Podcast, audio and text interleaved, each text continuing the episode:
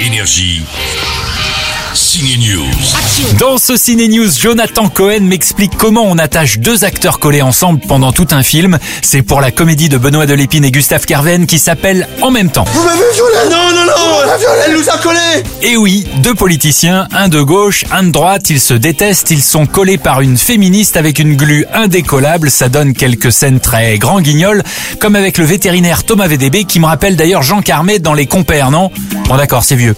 Il faut que vous compreniez que vous venez de passer de bipède à quadrupède. Bon alors, cette enquête journalistique de haut vol avec Jonathan Cohen. Bah oui, euh, comment on attache deux acteurs pendant quasiment tout un film Alors déjà, il faut savoir qu'on est cousu, que voilà, ça c'est première chose. Non, c'est faux, évidemment. Euh, non, on a eu un petit subterfuge pour nous coller, euh, euh, mais oui, on a attaché nos ceintures l'une à l'autre, en faisant en sorte que ce soit bien proche pour qu'on y croit.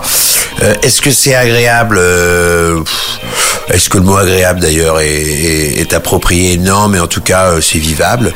Faut justement être à l'écoute de son partenaire parce que quand il va à droite, bah, faut qu'il me le dise avant. Euh, et puis à un moment donné, on prend le pli et tout d'un coup, on est coordonné sans même s'en rendre compte. Et ça, c'est euh, c'est c'est pas mal. On vous conseille aussi ce week-end l'excellent thriller Inexorable. Une babysitter recrutée par le couple Benoît Poulvord Mélanie Douté vient semer la terreur. Suspense, limite thriller horrifique. C'est un film mené par le réalisateur Fabrice Duvels, un fan d'un grand thriller américain des années 80, La main dans le berceau.